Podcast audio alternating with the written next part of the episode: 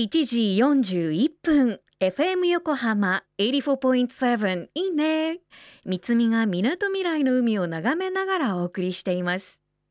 ここからは守ろう私たちの綺麗な海。FM 横浜では世界共通の持続可能な開発目標サステイナブル・ディベロップメント・ゴールズ SDGs に取り組みながら海洋ごみなど海の環境問題に着目。湘南に代表される海にまつわる情報を毎日お届けしています今週は NPO 法人海なりビーチクリーン事業部長の岡敦さんのインタビューをオンエア初日は大学1年生から24歳までのメンバーで構成されているという海なりについてえっと、NPO 法人海なりビーチクリーン事業部の岡敦と申します。よろしくお願いします。まあ、約4年前の2017年頃から、まあ、代表の伊達っていうものが最初は本当に1人で活動を始めましてで最初は本当にビーチクリーンっていう海で地道にゴミを拾うってことだけをしてたんですけど、まあ、そこからあの海でゴミを拾うだけだとやっぱりゴミの量も拾えるのは少ないし何も始まらないっていうことで、まあ、そこであの周りの大学の同期をまあ約9人ぐらい集めてでそこからあの発足いたしました。で、現在は約30名ほどの若い世代のメンバーで活動をしています。下の世代だと、ちょうど今の大学1年生の代から、えっと、上は24とかの代ですね。だから大学はもう卒業してっていう感じの人たちで構成されています。団体が始まりましてちょうど1年くらい経った頃からやっとあのプラスチック問題とか海洋ゴミ問題みたいなものが、まあ、ちょうど話題にもなってきて世の中にも少しずつ溢れてくる問題になってきたところで最初本当にエデュケーション事業部っていうところがあるんですけども、まあ、教育から始めようっていうところでこの団体が始まったんですね。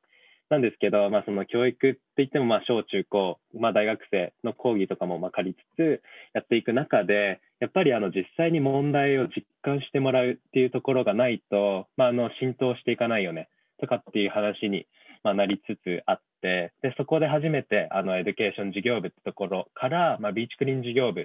てところにも展開していくようになりました。だからあの最初あのビーチクリーンから始めてないってところが、まあ、意外だと思うんですけど、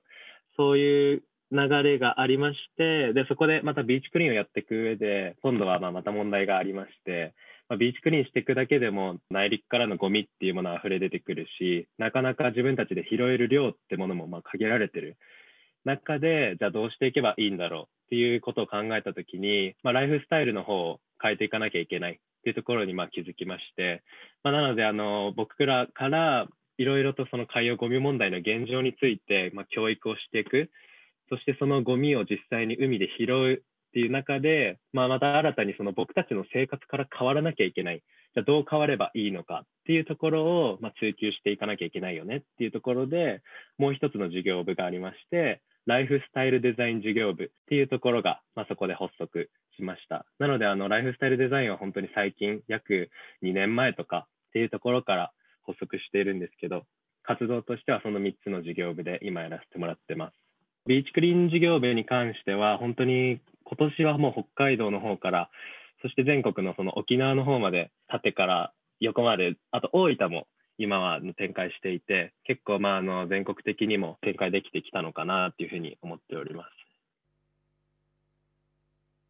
岡さん、ありがとうございます。若い世代が集まって活動している NPO 法人 UMINARI。ビーチクリーン事業部の岡さんは現在21歳の大学生です。そんな皆さんがエデュケーション、ビーチクリーン、ライフスタイルの3つの視点から活動を展開している UMINARI。最近は新聞や雑誌などでよく取り上げられているので知っている方もいらっしゃいますかね。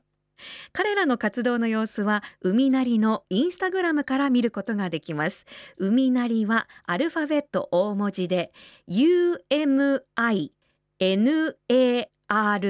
海なりです。FM 横浜では海岸に流れ着いたゴミなどを回収し海をきれいにしていくために県内の湘南ビーチ FM レディオ湘南 FM 湘南ナパサ FM 小田原のコミュニティ FM 各局とその他県内のさまざまなメディア団体のご協力を得ながら活動。神奈川守ろう私たちのきれいな海実行委員会であるこれらのメディアは日本財団の海と日本プロジェクトの推進パートナーでもあります。